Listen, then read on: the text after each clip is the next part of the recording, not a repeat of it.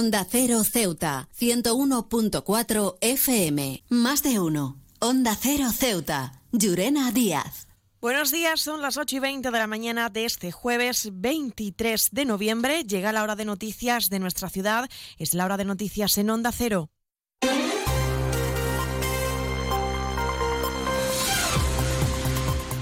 Y comenzamos, como siempre, nuestro informativo conociendo la previsión meteorológica. Según apunta la Agencia Estatal de Meteorología, para la jornada de hoy tendremos cielos cubiertos. Temperaturas máximas que alcanzarán los 18 grados y mínimas de 15. Ahora mismo tenemos 17 grados y el viento en la ciudad sopla de levante.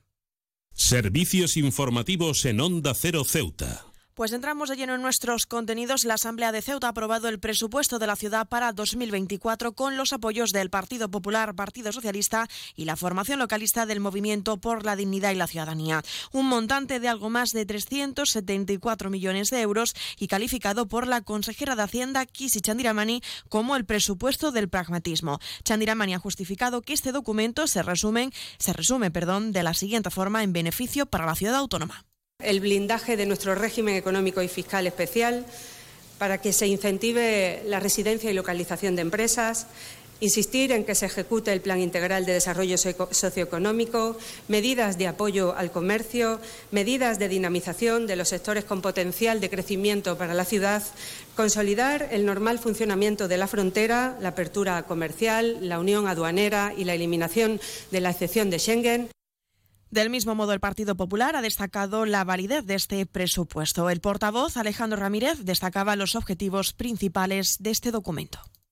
Un presupuesto que marca las líneas maestras de la Ciudad del Futuro, un documento práctico que permitirá aplicar las diferentes actuaciones para conseguir de manera correcta los retos y objetivos que nos propongamos. El Partido Socialista decía así a este documento que contempla numerosas partidas que ha presentado esta misma formación. El secretario general del grupo, Juan Gutiérrez, ha señalado que estarán muy atentos, sin descuidar, el lugar que ocupan de la oposición para garantizar la estabilidad de la ciudad que los socialistas no nos vamos a conformar con las aportaciones que hemos hecho a estos presupuestos para su aprobación inicial y haremos diferentes alegaciones que, como no puede ser de otra manera, irán destinadas a atender las necesidades que tiene la sociedad ceutí, en la que trataremos de mejorar la calidad de vida de todos y cada uno de ellos. También tengo que decirle que dar nuestro apoyo inicial a estos presupuestos, señora Sandiramani, no supone comulgar con la idea que tienen su gobierno de Ceuta. También el MDIC ha apoyado este documento tras aceptar el Gobierno algunas de las propuestas elevadas por esta formación para la composición del documento. La líder del MDIC, Fátima Jamer, se ha referido a partidas destinadas a la creación de viviendas, formación a los jóvenes o ayudas al emprendimiento, entre otras. No se trata de una puja de ver quién propone más. Yo creo que aquí hay reivindicaciones que si tiramos de meroteca, hay cuestiones como, por ejemplo, la rehabilitación de barriadas de Príncipe Felipe, que ya estaban más que contempladas, en las que llevamos pidiendo y reivindicando años que se actúe o que se haga algo. Nosotros no vamos a esperar cuatro años o cinco años a que se haga algo de lo que se va a comprometer para el presupuesto del 2024. He viajado por todo el mundo y de Ceuta me encantan las murallas reales, el parque mediterráneo, las vistas desde los miradores, pero su café va Vaya café, uno de los mejores que he probado. Y de eso sí que entiendo. Café Borrás, el café de Ceuta. Seguimos hablando de presupuesto. Vox se ha opuesto a ofrecer el apoyo para aprobar el documento. El líder de la formación verde, Juan Sergio Redondo, ha explicado los motivos. Manifestamos la imposibilidad. Estamos ante los mismos presupuestos del año 23. Unos presupuestos elaborados por el Partido Popular en connivencia con el Partido Socialista y a los que se votó en contra por parte de nuestra formación el año pasado. Y por otra parte, esa concurrencia de socialistas e islamistas en su elaboración y aprobación hace totalmente inviable nuestro apoyo a estos presupuestos, pues sería blanquear a esa banda de cuatreros de la política que acaba de conducir al país a una monumental crisis institucional que pone en peligro la propia existencia y supervivencia de la nación española. Ceuta ya también justificaba sus razones por los que no ha apoyado este documento. No es de fiar, ha dicho. El secretario general de la formación, Mohamed Mustafa, ha reiterado la burla sobre lo que va a suponer la subida de los salarios de los consejeros sin considerar, ha dicho, el complemento de las pensiones. Nuestro no rotundo a este documento, esta es su forma de entender. Desigualdad clasismo, discriminación y favoritismo. Mientras ustedes nos dicen que no es posible incorporar un complemento a las pensiones más bajas de nuestro sistema, se sube en el sueldo casi 6.000 euros al mes para, atención, estar al nivel de los gerentes. Onda Cero Ceuta, 101.4 FM. Más noticias. En Onda Cero, el Gobierno de España destina 135.000 euros para políticas de salud y medicamentos en Ceuta. De esta cantidad que recibirá el Ingesa para Ceuta, un 24% será destinado para el Sistema Nacional de Vigilancia del Cáncer, mientras que algo más de 2.000 euros restantes irán al Plan Nacional de Donación de Médula Ósea. Por cierto, CESIF ha ganado las elecciones sindicales del sector de sanidad en Ceuta, en Ingesa. Según el resultado, la central sindical ha conseguido 8 de los 23 delegados a elegir, mientras que Comisiones Obreras 4, CEMSAPSE 7, SAE 4 y UGT ninguno. CESIF es otra clase de sindicato. Independiente y profesional, transparente y cercano. Sindicato más representativo en las administraciones públicas de España y en muchas empresas privadas. Sea cual sea tu profesión, en la función pública o en la empresa privada, CESIF es tu sindicato. Afíliate a CESIF. Defiende tu trabajo.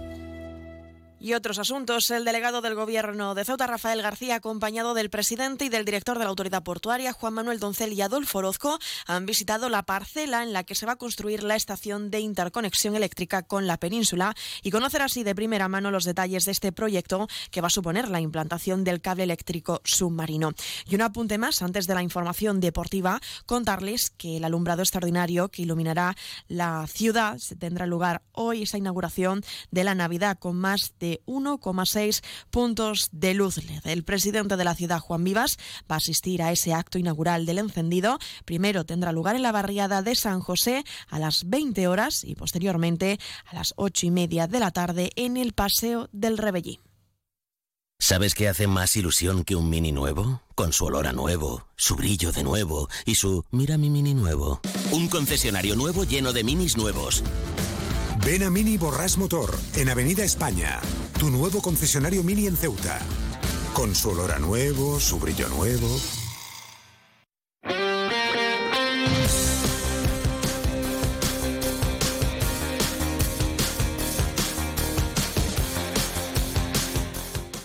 Y a esta hora pasamos a conocer ya la información deportiva. El lateral derecho Alain regresa a la agrupación deportiva Ceuta y ocupará el lugar del jugador Adri Cuevas, que tras romperse el ligamento cruzado de su rodilla no va a poder terminar la presente temporada. El futbolista vuelve a la disciplina caballa después de que el equipo Ibiza prescindiera de sus servicios nada más firmar su contrato.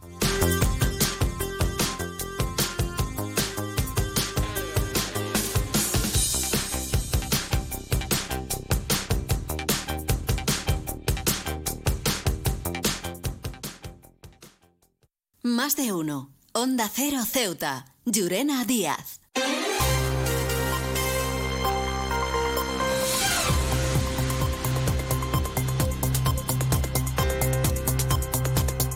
Y esto ha sido todo lo que teníamos que contarles en el día de hoy. Nos vamos acercando a las ocho y media de la mañana y como siempre el pueblo de Ceuta, el referente en prensa escrita para todos los ceutíes, nos presenta ya su noticia de portada. Aprobado inicialmente el presupuesto del año 2024 con el respaldo de PP, PSOE y MDC. Se quedan ahora en la mejor compañía, la de de uno con Carlos Alsina. Nosotros regresaremos como siempre a partir de las once y tres minutos para contar les a modo de titulares las noticias más destacadas de este jueves. Y como siempre, a partir de las 12 y 20, una nueva edición de nuestro programa Más de Uno Ceuta de la mano de nuestra compañera Carolina Martín. Antes de despedirme del todo, aprovecho para recordarles la previsión meteorológica que nos acompañará en el día de hoy.